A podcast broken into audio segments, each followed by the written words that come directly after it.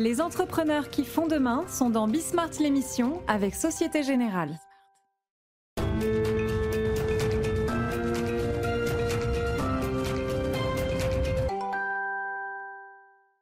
Salut à tous, c'est euh, Bismart euh, l'émission. Euh, au programme, ben, au programme pour le coup, on va être en choc avec le réel, que ce soit autour de l'automobile, mais alors sous-traitant automobile, l'ensemble de la chaîne de sous-traitance, et puis les supermarchés et élément très intéressant, le travail indépendant des supermarchés. Vous allez voir ça avec. euh, mais là encore, je suis ravi parce que pour le coup, on aura un des adhérents, un de ceux qui font tourner euh, la machine supermarché.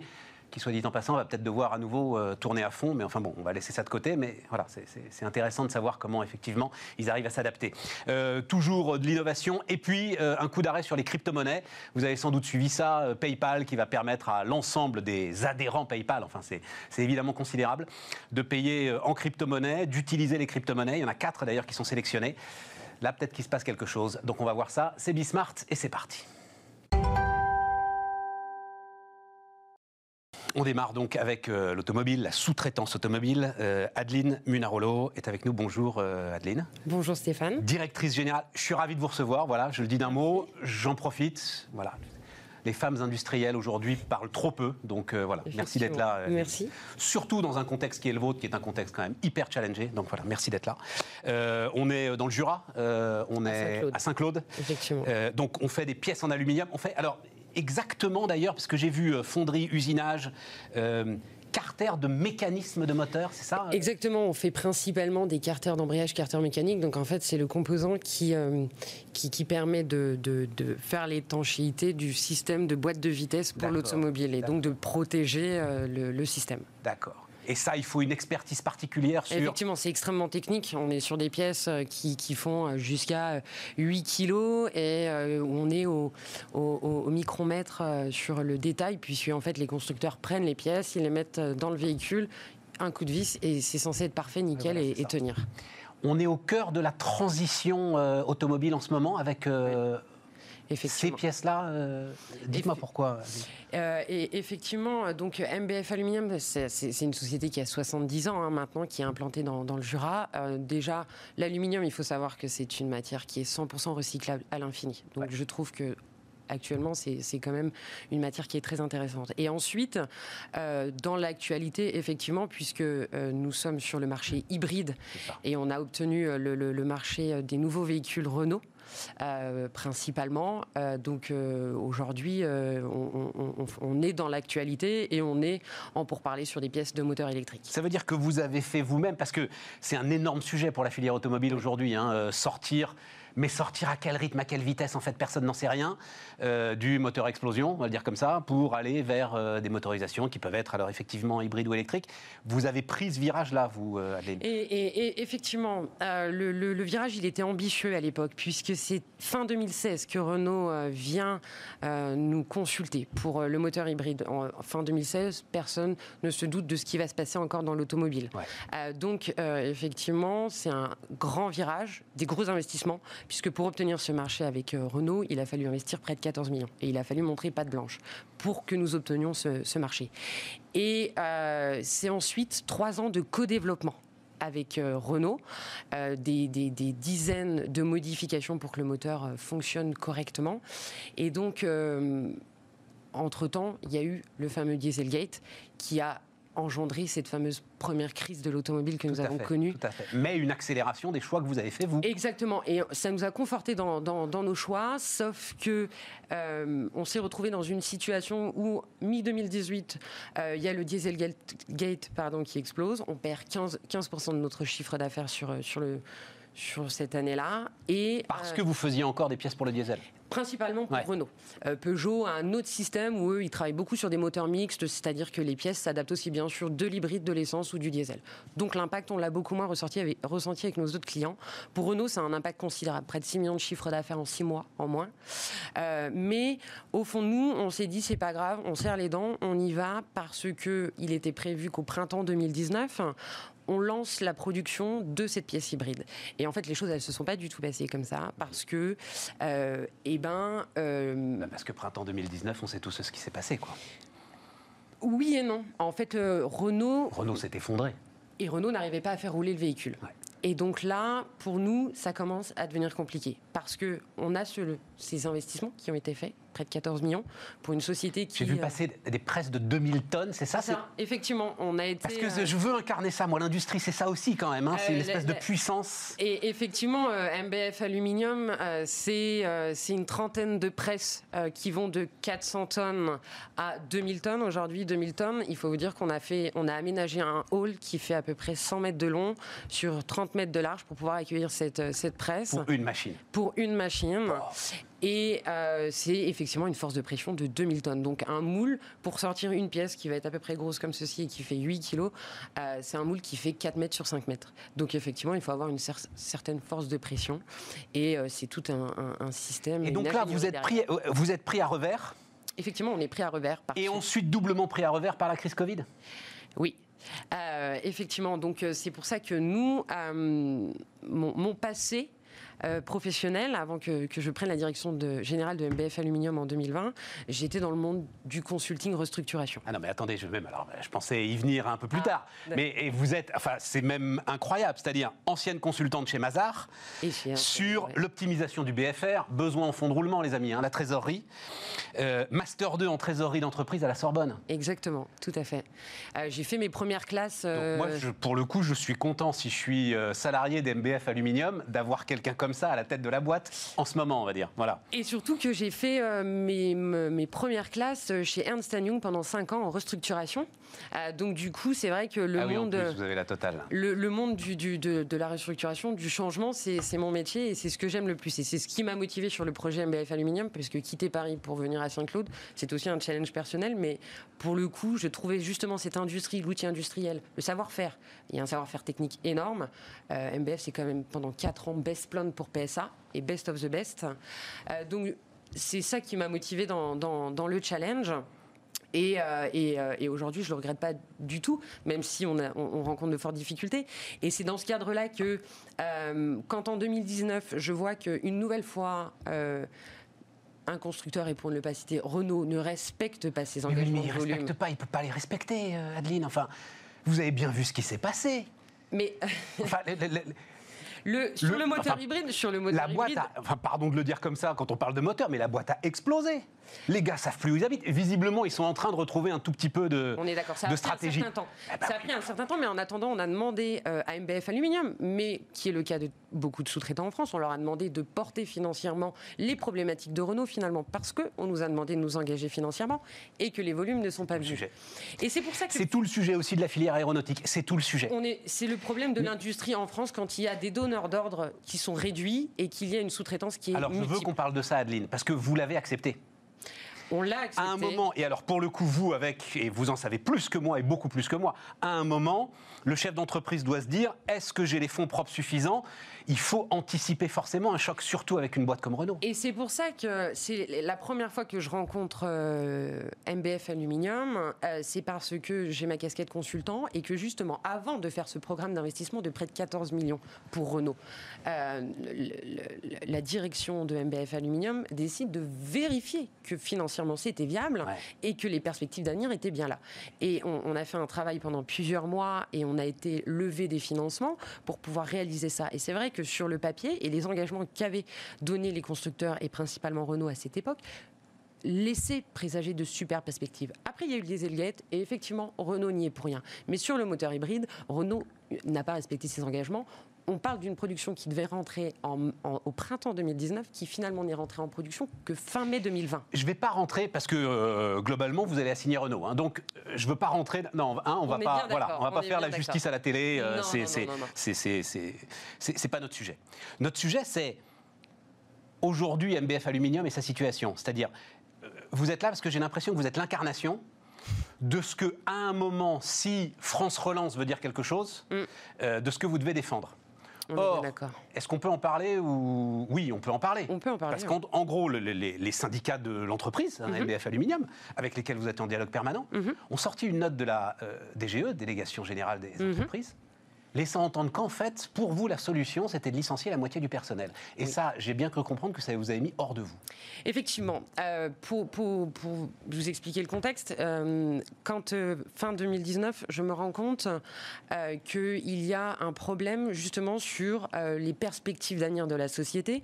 C'est là où je mets ma casquette restructuring et je dis, messieurs les actionnaires, il faut que nous, nous entrions en médiation à Bercy pour mettre les constructeurs autour de la table avec Bercy en juge de paix et pour dire maintenant concrètement quel est l'avenir pour MBF Aluminium sur les engagements. On ne demandait pas des perspectives irréalisables, on demandait à un moment donné que nous puissions chez MBF Aluminium euh, structurer correctement l'entreprise pour que justement nous n'ayons pas de difficultés dans le futur. On savait qu'une crise de l'automobile allait arriver. On n'est pas. C'est ultra cyclique l'automobile. Exactement. On le savait parce qu'il y a le développement des nouveaux, des nouveaux modèles. On ne sait pas trop encore où se positionner. Donc c'est dans ce cadre-là qu'on rentre à la DGE et on discute pendant des mois, des mois. On a eu un audit Codéfi, ce qu'on appelle un audit Codéfi, donc qui est demandé par le préfet et le ministère de Bercy, qui vérifie euh, tout l'historique de la société, les perspectives d'avenir et si le projet industriel, il est viable et financier aussi. Il s'avère que, compte tenu des mauvais résultats que nous avions eus en 2019, suite euh, aux éléments dont je vous ai parlé précédemment, euh, effectivement, on a connu des difficultés passagères. Mais du propre enfin, la conclusion du rapport est de dire MBF Aluminium est une société industriellement qui tient la route, qui doit compter dans le paysage industriel. Et puis qui vient d'investir 14 millions d'euros, bon Exactement, exactement. Et donc, euh, moi, je discutais énormément avec mon interlocuteur de la DGE qui essaie de trouver une solution. Et dans le même temps, cet interlocuteur me dit écoutez, Adeline, euh, aujourd'hui, en France, on va pas se le cacher, j'ai 50 dossiers de sous-traitants sur mon dossier et ce n'est plus possible. Nous ne pouvons plus gérer. Les les constructeurs ne peuvent pas gérer tous ces dossiers. Ça, il faut penser différemment la sous-traitance en France. C'est clair. Et la crise du Covid arrive. Tout est un petit peu euh, arrêté, chacun est renfermé sur ses problématiques. Et fin mai, euh, on, MBF Aluminium, on est contacté par le cabinet qui a réalisé cette étude pour, pour le ministère deux interviews par téléphone. Et euh, début juin est présenté à Madame Agnès Pannier-Runacher, qui à l'époque n'était pas encore ministre, ce rapport qui effectivement, dans une slide, dit concrètement que MBF Aluminium fait partie des grands champions de la, de la sous-traitance en France. Et deux slides après, dit oui, mais il faut supprimer 50% des salariés. Sauf que ma réponse. Vous avez deux sites, hein, c'est 300, 300, salariés, à peu près, donc ça veut dire 150 postes dans une région euh, Saint-Claude, Jura. On est le plus gros employeur du bassin. Et voilà. Et on, fait, euh, on fait travailler toutes les boîtes locales, donc en fait les conséquences en local sont extrêmement euh, compliquées. C'est pour ça que je m'entretiens aussi beaucoup avec la sous-préfecture pour trouver des solutions.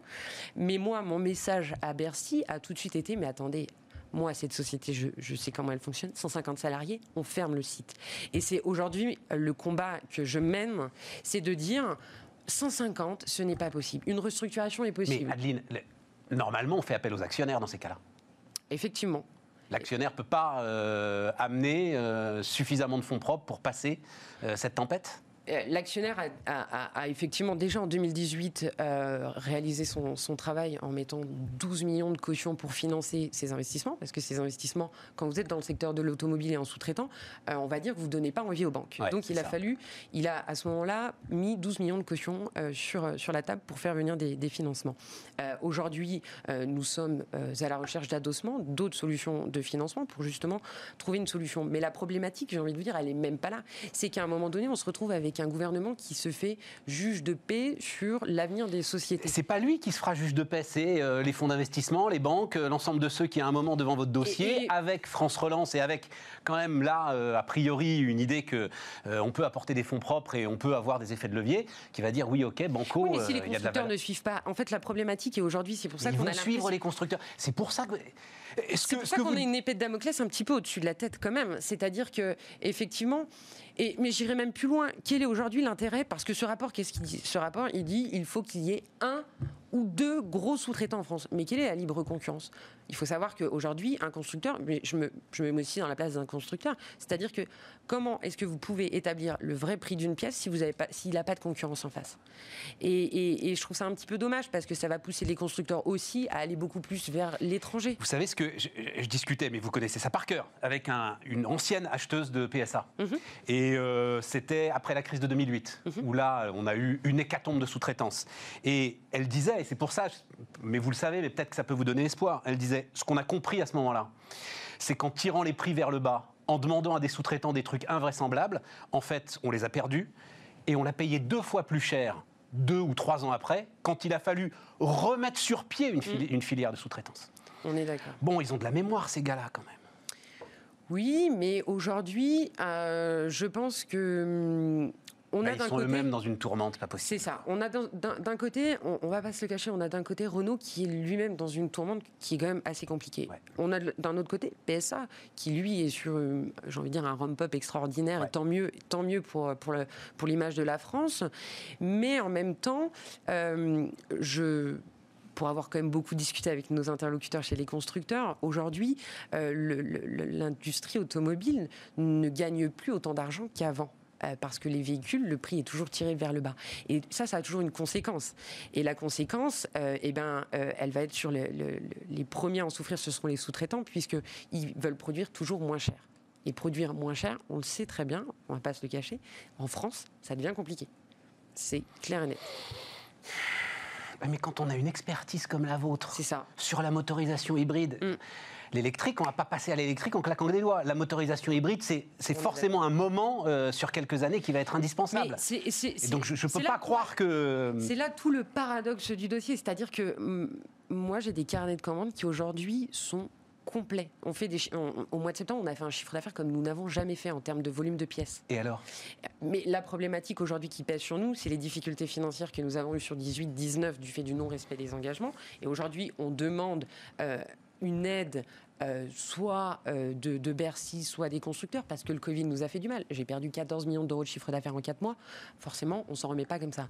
Nous n'avons pas obtenu le PGE parce que ah, vous n'avez pas obtenu le PGE Nous n'avons pas obtenu le PGE parce que, euh, effectivement, sous-traitance, aujourd'hui, euh, les, banques, elles, ont, elles ont beaucoup de mal. Et puis, c'est malheureux ce que je vais dire, mais nous ne sommes pas un gros acteur. On est important. Vous vous rendez compte Adeline, c'est dingue ils ont le moins. Enfin, franchement, je n'imaginais même pas que vous puissiez pas euh, ne pas, avoir le PGE dans votre situation. Et pourtant, l'exposition. Et les euh, gars, ils nous font industrie, industrie, industrie. Ils sautent sur leur chaise comme des cabrines. Et, c'est un peu le message que j'ai donné à la DGE lors de nos derniers échanges. C'est-à-dire que vous pouvez pas, dans un sens, euh, que les ministres annoncent partout dans la presse et à la télévision qu'il faut réindustrialiser la France et ne pas soutenir les industriels qui ont investi et qui ont maintenu l'emploi dans des régions qui sont compliquées. Mais voilà, là où vous êtes en plus. Euh, on nous parle de territoire, mais on est au cœur du truc, quoi. On est bien d'accord. Et aujourd'hui, on a alerté, euh, on a manifesté euh, le 15 octobre. J'ai lancé une manifestation soutenue par, par mes salariés pour alerter l'opinion publique, pour alerter les, enfin, les collectivités locales, pour justement de dire attention, nous sommes en danger. Et c'est le plus gros employeur du bassin qui est en danger. Et, et, et voilà, c'est aujourd'hui c'est 300 familles qui sont directement impactées et des centaines d'autres indirectement. Ouais, mais ça c'est une chose, mais elles le sont sur une technologie euh, d'avenir, euh, après 14 millions d'euros d'investissement et à la tête une spécialiste du BFR quand même. Effectivement. Ça va le faire. Ça va le faire. J'espère. Merci, euh, merci beaucoup. À très bientôt. On se tiendra au courant. Hein, euh, c'est compliqué de venir de Saint-Claude, donc merci beaucoup. Merci Et puis on se tiendra au courant. Donc la directrice générale de MBF Aluminium était notre première invitée sur Bismart. On repart, euh, on repart. Alors pour le coup, avec euh, l'autre face de, ce qu'on est en train de traverser, c'est ce qui rend cette crise, je le dis tous les jours, absolument unique. Il y a des secteurs qui euh, prennent vague sur vague, et puis il y en a d'autres. Alors j'allais dire qui surnagent, ils font même plus que ça, et puis surtout ils sont, ils sont au rendez-vous. alors Christophe Dejob, bonjour. Bonjour. vous êtes adhérent Intermarché, hein, donc voilà, vous êtes au cœur de la machine. Je suis ravi de vous recevoir, Christophe. Adhérent Intermarché. Vous avez deux euh, alors, j'ai vu magasin, mais je ne sais pas, c'est supermarché Oui, c'est ça, c'est deux, supermarchés. Deux euh, supermarchés à taille humaine qui se trouvent en région lyonnaise. En région lyonnaise, à taille humaine, mais ça ne veut rien dire à taille humaine. Ah, si, je dis à taille humaine parce que souvent, quand on parle de grande distribution, on parle d'hypermarché. Ouais, moi, je... à taille humaine aussi. Oui. Il y aura ah, Michel-Édouard Leclerc à votre place. Ah, Michel-Édouard Leclerc, justement, a, plutôt, plutôt, à la tête du groupe Leclerc avec des grands hypermarchés. Oui, mais il dira hypermarché, il dira moi je fais Amazon en 3D. Voilà. Hein, c'est pas faux. Dit à chaque Fois. Alors moi, plus modestement, j'ai deux supermarchés situés euh, au sud de la région lyonnaise. Juste rapidement, et puis alors surtout, euh, euh, vous avez tout à fait le droit de sortir votre joker, mais vous vous préparez à reconfiner là Et vous préparez, enfin, je veux dire, la, nouvelle bataille des supermarchés va reprendre dans deux semaines, trois semaines? Écoutez Stéphane, comme tout le monde, on est euh, en attente des annonces gouvernementales. Je pense que d'ici demain ou ce soir ou demain, pardon, on aura des nouvelles. Oui, on s'y prépare bien entendu. Je crois qu'on a tout fait pour défendre euh, le pouvoir d'achat des consommateurs et, surtout pouvoir non, préserver. fournir là. C'est même fournir pas du pouvoir d'achat, c'est fournir. Pour le coup, c'est vraiment fournir. Donc euh, du 17 mars au 11 mai, hein, excusez-moi si je me trompe dans les dates, on a tout fait. Alors il y a eu la première période et puis on s'est adapté. Bien entendu qu'aujourd'hui, on est prêt, on est prêt toutes les choses qu'on a dû mettre en place au début de la période qui ont été très très compliquées. Hein. Je me souviens notamment de, deux journées particulièrement compliquées, le vendredi précédent le confinement et le lundi, qui ont été juste énormes. Hein. Je crois que notre président Thierry Cotillard vous l'a dit, euh, c'était, c'était Noël avant l'heure. Bon là on est prêt, on a les protections, on a les plexiglas pour les hôtesses de caisse, on a bien entendu les masques, on a le gel hydroalcoolique. Donc, et puis, euh, du coup, on, a vécu ça. Donc, euh, alors justement, c'est ma question, euh, c'est ma question, Christophe, qui va nous amener vers le sujet qui vous intéresse, qui est la défense du travail indépendant. Mais en fait, on va traiter d'abord l'autre question. ceux qu'on a appelés les premiers de corvée. J'ai adoré cette phrase. J'ai adoré. Le gars qui a inventé ce terme de premier de corvée, c'est un génie parce que c'est exactement ça. On a vu une mobilisation dingue dans les supermarchés. Je trouve que voilà, tous, et même ceux qui n'allaient pas dans les super, dans les hyper, ils y sont allés euh, et ils ont vu ce qui se passait. Est-ce que vous avez mis en place les mécanismes, je ne sais pas lesquels d'ailleurs, pour faire en sorte que ces hommes, ces femmes, les caissiers, les caissières, les gars qui remplissaient les rayons, euh, l'ensemble des gars de la chaîne logistique, qui se sont donnés à fond pour qu'on puisse manger, qui soient encore disponibles, euh, qui soient à fond si jamais il, devait y avoir un deuxième reconfinement? En fait, Stéphane, c'est bien que vous souligniez ça, parce que ces gens-là, ils ont été au combat depuis le début. Ça n'a pas toujours été simple. C'est ce que je viens de dire, mais est-ce que vous avez mis en place les dispositifs pour qu'ils y soient toujours? Oui, on a mis les dispositifs en place. Euh, mais je, voudrais vraiment leur rendre hommage, Stéphane, parce que en fait, ça s'est jamais arrêté. Oui, il y a eu une petite pause pendant l'été, et ces gens-là ont pris des vacances, mais on a mis les dispositifs en place, et notamment au travers de ces dispositifs, on va y venir tout à l'heure, c'est de pouvoir pallier aux absences, notamment, mais au surcroît d'activité chose sur laquelle on n'était pas forcément prêt au début du confinement. Ouais, mais moi je pense plutôt euh, prime, ou si pas prime, parce qu'on sait combien vos marges sont étroites. Euh, j'en sais rien d'ailleurs. Dispositif d'encouragement. Euh, je pense que vous vous êtes gratté la tête Alors.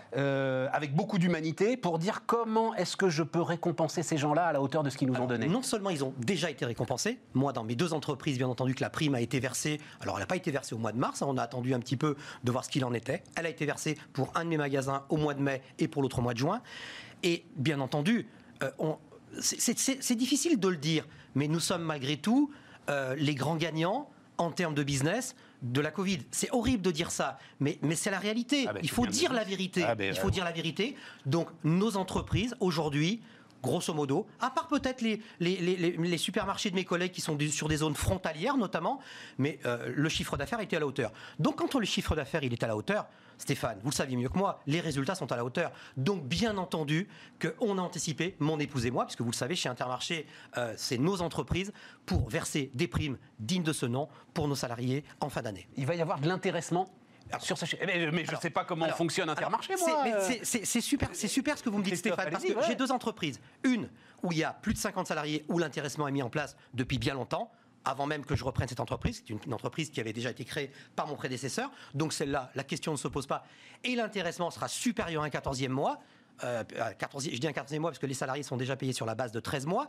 Mais sur l'autre, où il n'y a pas d'accord d'intéressement puisqu'il y a moins de 50 salariés, inutile de vous dire qu'on va faire en sorte que ces gens-là aient une prime équivalente à euh, la même chose que, dans l'autre point de vente. Il peut y avoir des accords d'intéressement pour les moins de 50 maintenant. Euh, l'ensemble des lois ont changé. Bien sûr, bien sûr, tout à fait. Christophe, il faut y aller. Mais, j'y vais, j'y vais. J'en prends, l'engagement devant vous, Stéphane. Je me permets pas. J'en prends l'engagement. C'est ce que je dis aussi très régulièrement. Vous, vous voulez savoir ce qu'il y a dans la tête d'un chef d'entreprise. La première des phrases, c'est « j'ai pas le temps ». Voilà, c'est quand même une course permanente et, particulièrement ce que je voudrais quand même vous répondre, Stéphane, c'est que au-delà au -delà de, l'accord d'intéressement, euh, j'ai pas attendu d'avoir des accords d'intéressement pour euh, faire bénéficier à mes collaborateurs de la réussite de mes entreprises. Puisqu'on est sur le modèle là, euh, juste un mot autour de ça. depuis, alors, combien de temps ça fait? Deux ans sans doute qu'on voit très clairement dans les parts de marché les trois groupements d'indépendants, Leclerc, Système U, Intermarché, tailler des croupières aux deux, trois gros groupements euh, qui ne sont pas des indépendants. C'est ce que vous venez de décrire qui euh, permet ça, en fait, cette espèce de, de, de- prise de décision possible au niveau du terrain, cette agilité qui vous permet aujourd'hui d'être plus efficace Il me semble, mais au-delà de l'aspect financier, Stéphane, il y a la présence sur le terrain. Je vous l'ai dit, j'ai deux magasins. Il n'y a pas un jour où je ne suis pas au moins dans un de mes magasins. Alors, j'ai quelques fonctions dans le groupe Intermarché, soit. Le directeur de- du magasin Stéphane. Carrefour qui est en face, euh, il- Stéphane, Stéphane, je vous l'ai dit, nous avons des supermarchés à taille humaine. Qu'est-ce que ça veut dire un supermarché à taille humaine? Non seulement il y a la relation avec nos clients de tous les jours, moi je me considère comme le petit épicier de ma ville, mais également cette proximité vis-à-vis de mes salariés. Puisqu'à un moment donné, mes salariés, et on y reviendra tout à l'heure, pour certains sont là depuis plus de 30 ans, étaient là avant moi, puisque moi j'ai racheté ma première société il y a 15 ans. Donc inutile de vous dire que cette proximité, ce contact au jour le jour, fait qu'à un moment donné, il y a une vraie fidélisation qui nous permet de créer eh bien, ce relationnel au jour le jour. Et ça me semble indispensable. C'est bien, hein? Non, non, parce que grande distribution, l'espèce de monstre là qu'on essaye de décrire parfois, voilà.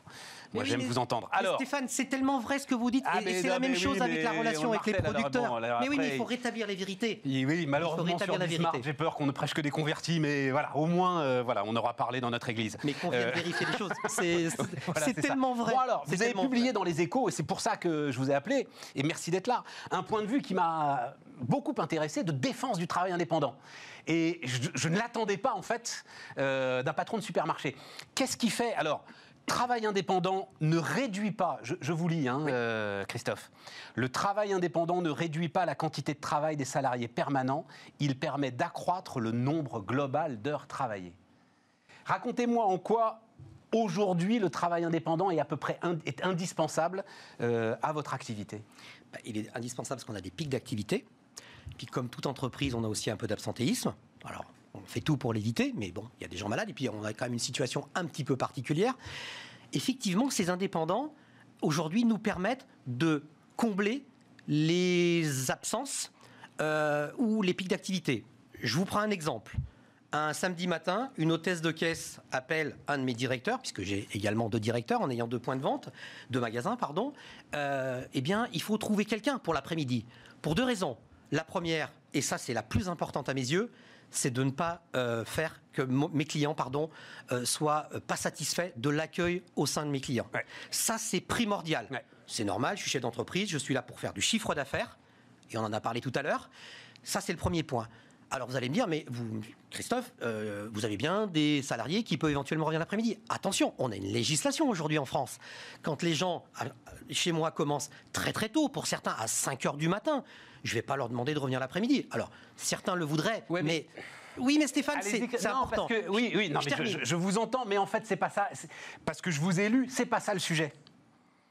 Et le sujet pour vous, c'est aujourd'hui la complexité administrative Oui, est telle. aussi, j'allais y venir. Bah oui, mais rentrons dans le truc vrai, tout de suite. mais c'est vrai. C'est que finalement, ça, ça m'oblige d'une certaine manière à me tourner vers, vers des indépendants plutôt que vers des CDD de, des CDD de voltigeurs, par exemple, que vous pourriez mettre en place. ou Ça vers... me facilite les choses. Je suis totalement d'accord avec vous.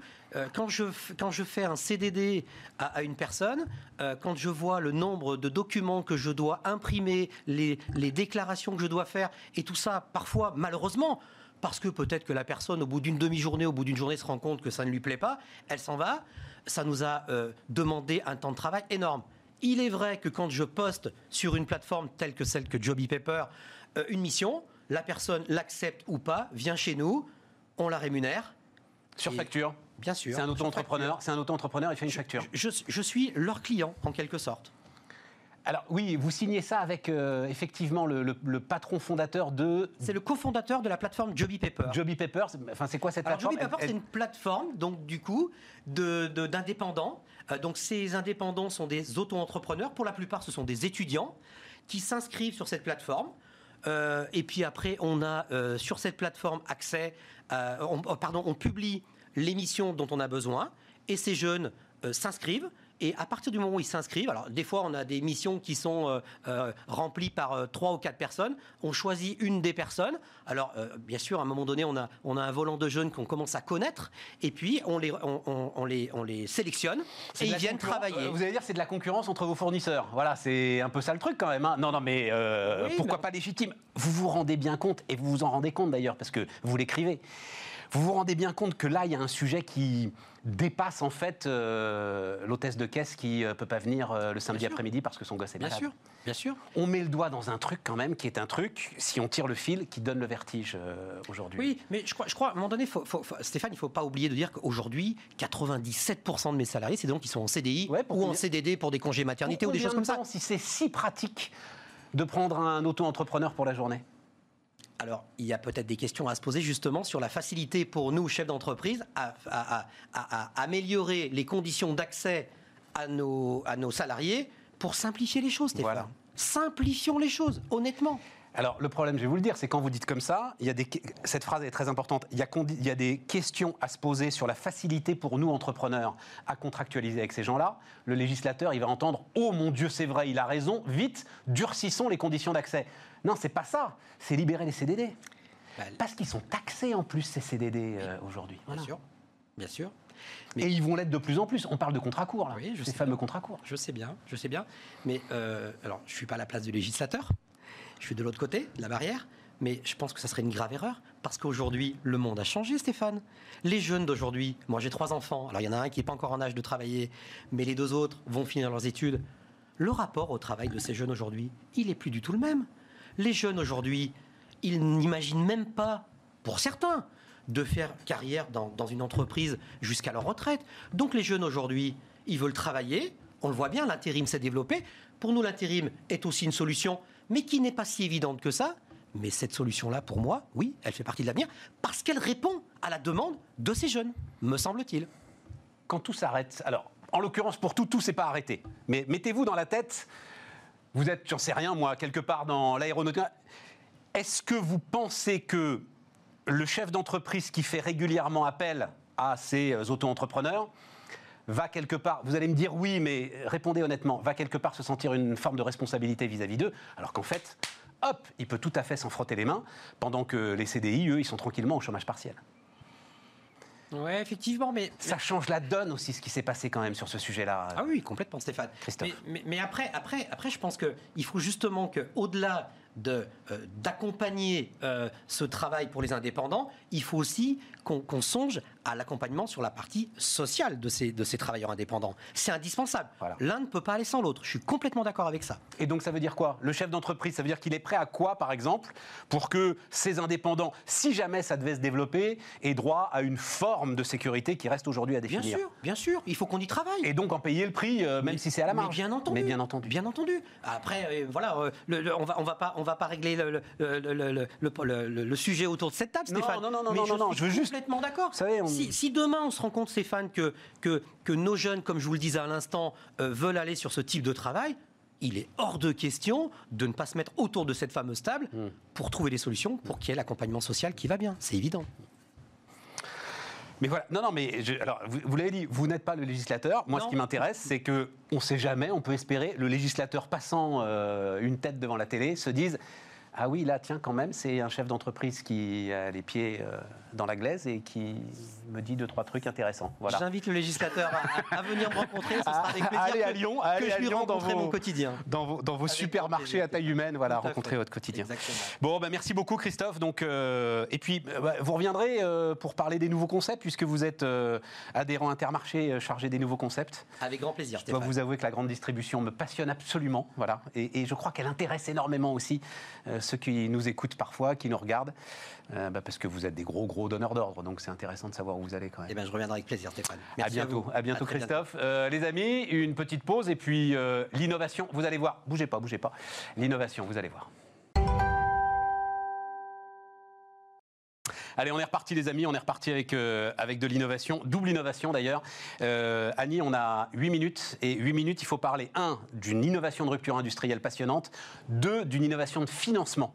Euh, tout aussi intéressante aussi, parce que pour le coup, c'est l'Europe qui euh, permet donc euh, à Annie Chéry, euh, entrepreneur euh, installé à Grenoble, c'est ça, hein, euh, on est dans la, là on est dans la Silicon Valley française quand même, Grenoble, hein, on le dit pas assez. hein. Je pense que ça vous aide d'ailleurs aussi hein, d'être entouré de l'ensemble de ces euh, industriels aujourd'hui qui... euh, qui, certains très très gros, Schneider Electric, ST Micro, etc., qui, qui permettent de booster l'innovation. Euh, on va parler de terahertz. Alors, le, le truc, d'ailleurs, c'est votre formule à vous, hein, qui est très très bien, la vision de l'invisible.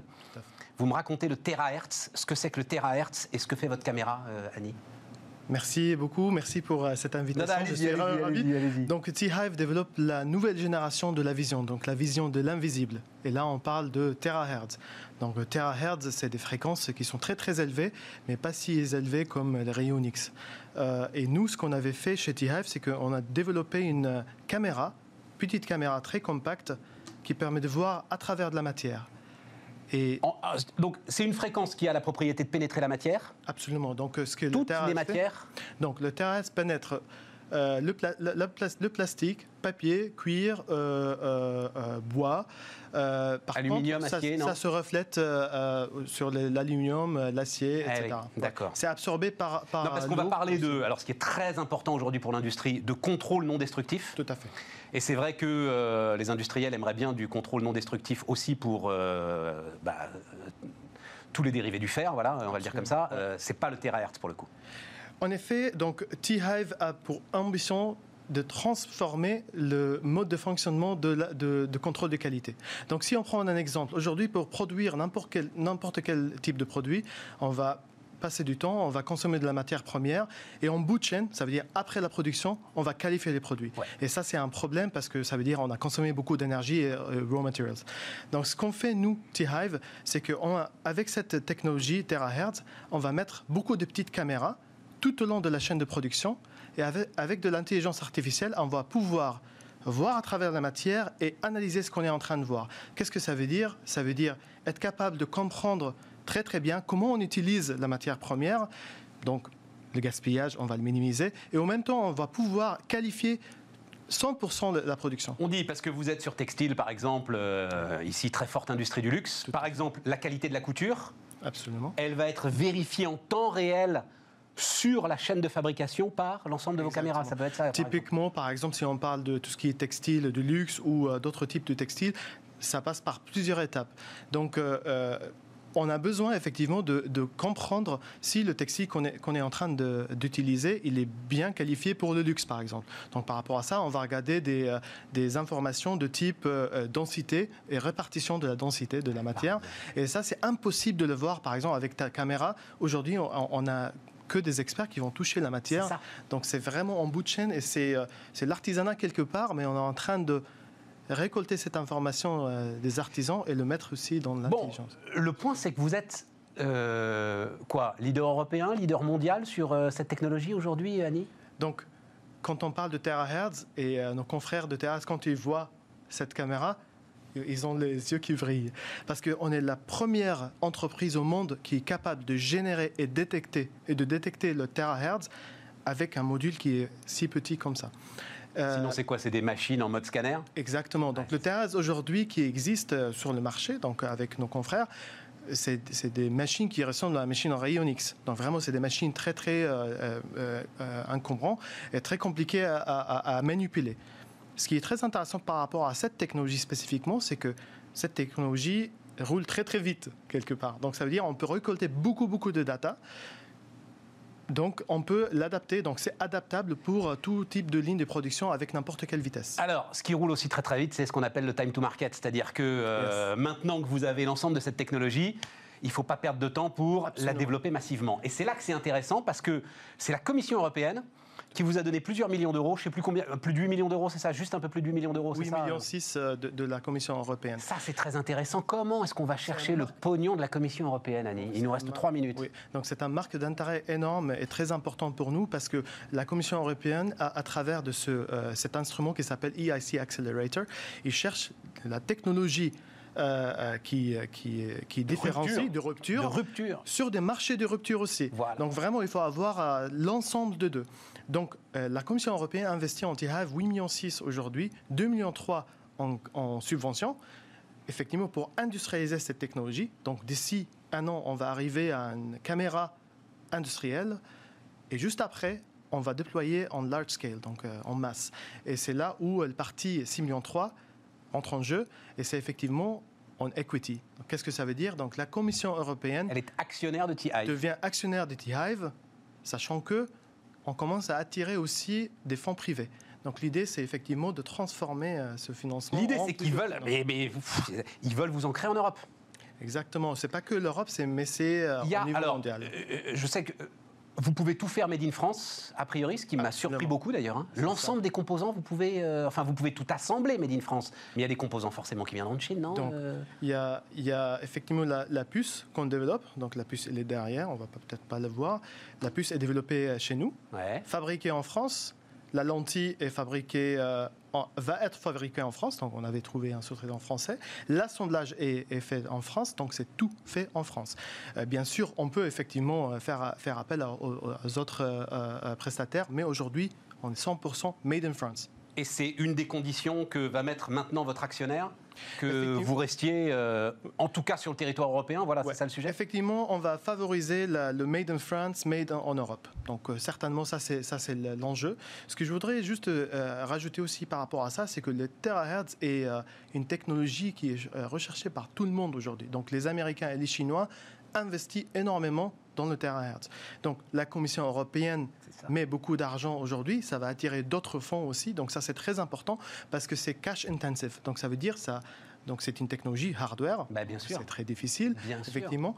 Et euh, avec ce fonds-là, on va passer vraiment un cap qui est très très important, qui est très difficile si tu n'as pas euh, un soutien à un niveau. Même européen. si on est au bout là, mais je me disais, j'entendais tout ça.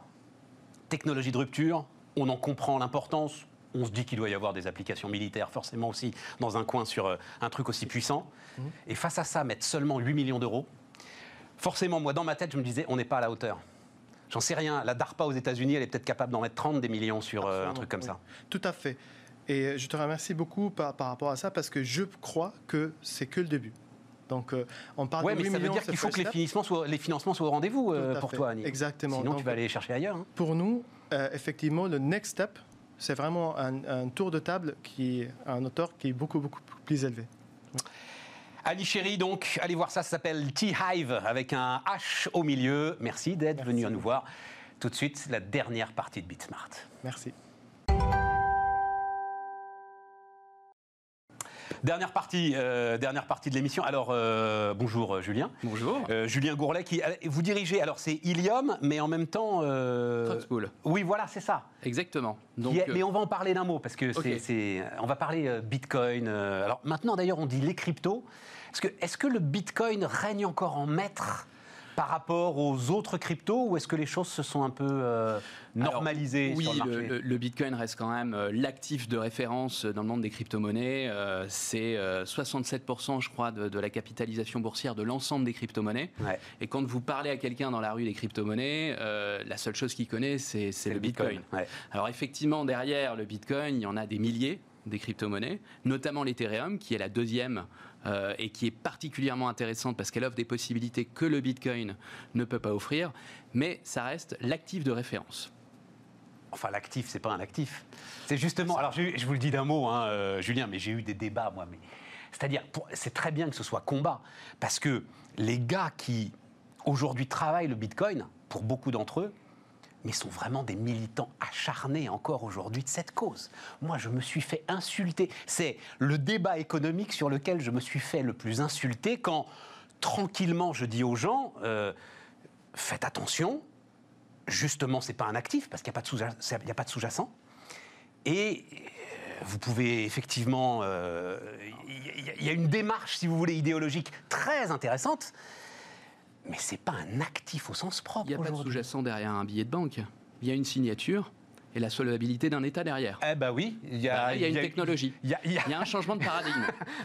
il y a une masse de porte-avions pour. te- Enfin, c'est c'est souvent l'expression qu'on emploie. Vous voyez, à la Non, fin, non, ceux mais- qui gagnent, c'est ceux qui ont les porte-avions. Oui, il y a des États. Voilà.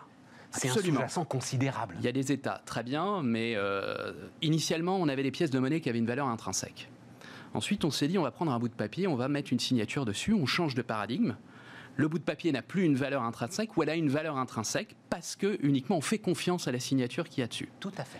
Et là maintenant, on parle d'une technologie. Et donc, il faut faire confiance à cette technologie qui, effectivement, est extrêmement prometteuse. Oui, mais et attention, on fait confiance à cette signature parce que derrière cette signature, il y a des États souverains dont on s'assure d'ailleurs régulièrement, regardez ce qui est en train de se passer par exemple pour la livre turque, dont on s'assure régulièrement qu'ils sont en mesure d'assurer les engagements qui sont écrits sur euh, ce billet de banque. Oui, et il y en a peu qui l'ont assuré quand même, puisque la dévaluation, euh, on en a eu en France, euh, il y en a eu dans quasiment tous les pays, à part la Suisse.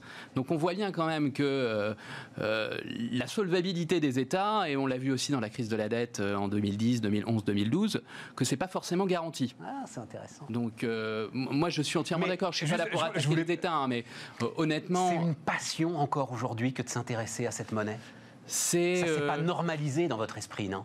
Ah si, ça se normalise progressivement et d'ailleurs PayPal en est un très bon exemple. On va en parler bien sûr. Voilà, c'est les informations. Si euh, de toutes les informations qui permettent aux crypto-monnaies de progressivement sortir de l'ombre, celle-là fait partie euh, effectivement des, des, très importantes. Mais il y en a eu d'autres et il y en aura d'autres. Mais euh, oui, le, débat, il devient mainstream en fait, de plus en plus. Il l'est devenu avec la grosse bulle 2017-2018, où là, on, en parlait un petit peu partout. Nabila, vous n'avez pas oublié Nabila quand même, les amis. Nabila a eu un avis sur le Bitcoin quand même. Ouais, alors c'est Vous auriez préféré vous en passer Oui, d'accord. On, aurait préféré s'en passer. Je pense qu'il y a d'autres personnes euh, qu'on aurait pu mettre en avant qui se sont exprimées aussi sur le Bitcoin.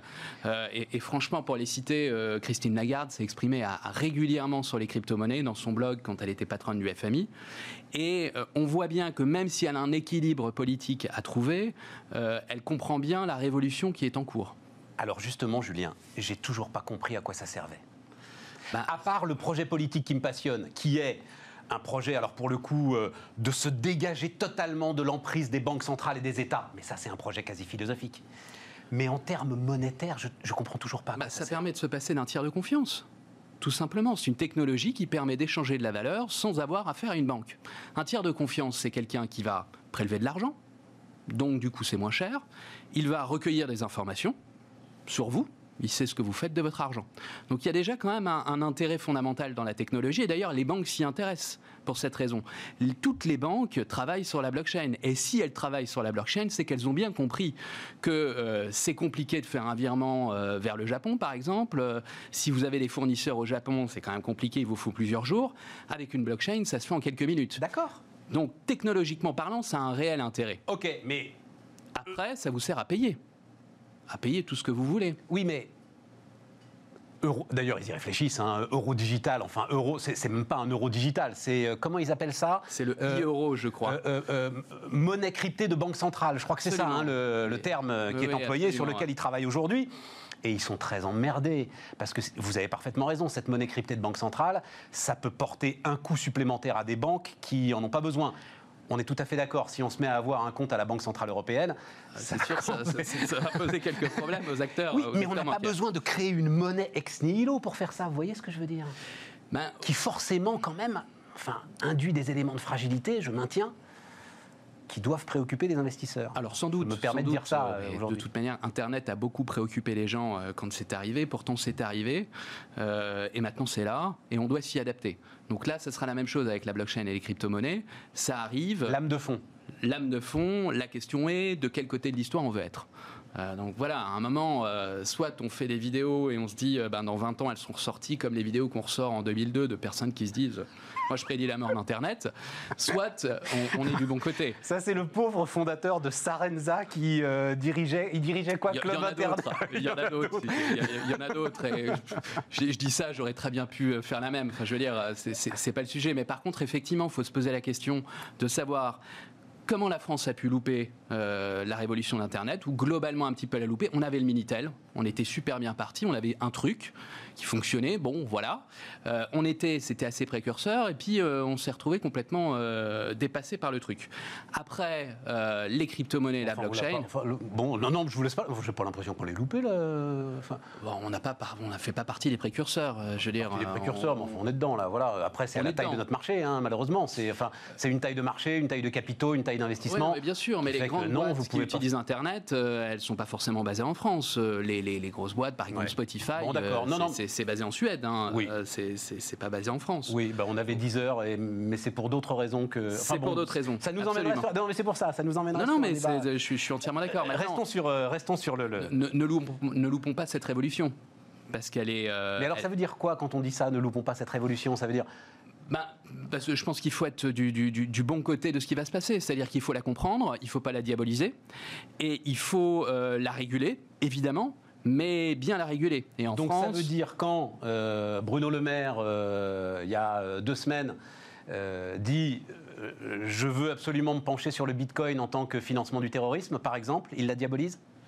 Ben, c'est une technologie, donc elle peut être utilisée à bon escient comme à mauvais escient. Euh, une technologie, euh, voilà, c'est comme sur Internet, on trouve des informations de tout type, euh, de bonnes informations et de mauvaises On informations. peut tracer les financements aujourd'hui en Bitcoin On peut en- global, en Bitcoin, oui. On peut globalement tracer les financements. D'ailleurs, le fisc américain le fait très bien. Ils ont des outils pour le faire. Toutes les transactions en Bitcoin qui dépassent un certain montant, elles sont tout de suite identifiées par le fisc américain. Donc, ils savent très bien le faire. Maintenant, il existe effectivement des crypto-monnaies sur lesquelles c'est beaucoup plus compliqué de le faire.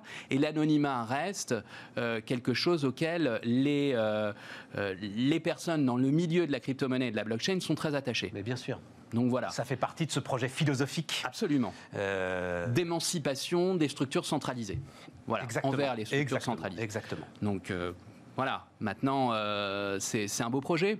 Euh, Non, non, mais il euh, philosophiquement, il est absolument passionnant. Et en plus, on est bah, ici, euh, voilà, on, est ici à, à- à prêcher, le, le- le- j'allais pas dire le culte, mais en tout cas l'importance de l'individu responsable en tant qu'agent économique efficace. Voilà, on va le dire comme ça. Euh, évidemment. Oui, donc la décentralisation est, est- est l'un des principaux outils quand Ça même pour va, favoriser l'intelligence de, de tous les agents, que ce soit des sociétés ou des personnes. Et c'est vrai que quand on y réfléchit, finalement, on peut se dire que la crypto-monnaie, c'est à la monnaie ce qu'Internet est à l'information. Un extraordinaire moyen d'émancipation vis-à-vis de structures centralisées, de, Super de- de libéralisation. euh, Avec le meilleur et le pire. Exactement. Ah, c'est ça. Exactement, avec le meilleur et le pire. Et ça, euh, bien évidemment, pour le pire, il faut le combattre. Parce que cette technologie, elle vaut bien plus, elle est créatrice de richesse, elle est incroyable, elle permet à tout un tas de projets d'exister. La finance décentralisée, on n'en a pas parlé, mais c'est un phénomène de fond qui a eu lieu depuis le début de l'année et qui permet de reproduire en partie l'écosystème financier qu'on connaît dans le monde des crypto-monnaies sans tiers de confiance. On peut prêter, on peut emprunter. Donc ça, c'est créateur de valeur, ça crée des emplois. Il y a plein de monde qui travaille là-dessus parce que ce sont des projets open source. Le Bitcoin et l'Ethereum, c'est des projets open source. Vous avez à travers la planète des dizaines de milliers de personnes qui bossent là-dessus. Alors non mais et puis et puis alors c'est là que il faut parler de euh, de votre plateforme. Cruxpool. Oui. Qui nous propose encore qu'on peut Il y en a. Alors j'ai regardé les chiffres. Vous, vous, vous êtes euh, d'accord? Il y en a à peu près. Donc je crois que tout le monde sait maintenant hein, qu'il y a un nombre fini de Bitcoin. Absolument. Euh, et là on en a 18 millions 6, c'est ça euh, Oui, oui, oui. À l'heure actuelle, on en a 18 millions 600 000. Sur 21 millions. Ce sont 21 millions. Et, et, et, et votre plateforme permet à. euh, Alors, notre plateforme, on n'est pas encore présent sur le Bitcoin, on est présent sur l'Ethereum et sur tout un tas d'autres crypto-monnaies.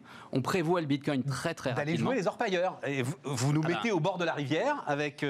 Exactement ça. Et d'aller miner, puisque c'est le terme qui s'est imposé. Voilà, le, le minage maintenant, il s'est industrialisé, professionnalisé. Pour, pour être tout à fait honnête, euh, 50% de la puissance de calcul sur notre plateforme, elle provient de professionnels qui ont investi des millions d'euros ce que j'avais compris. dans ouais. des data centers qui sont situés principalement en Amérique du Nord, en Europe de l'Est ou euh, au sud de la Chine, là où il y a beaucoup d'énergie hydroélectrique. Euh, et il y a souvent de l'énergie en surproduction qui est saisonnière.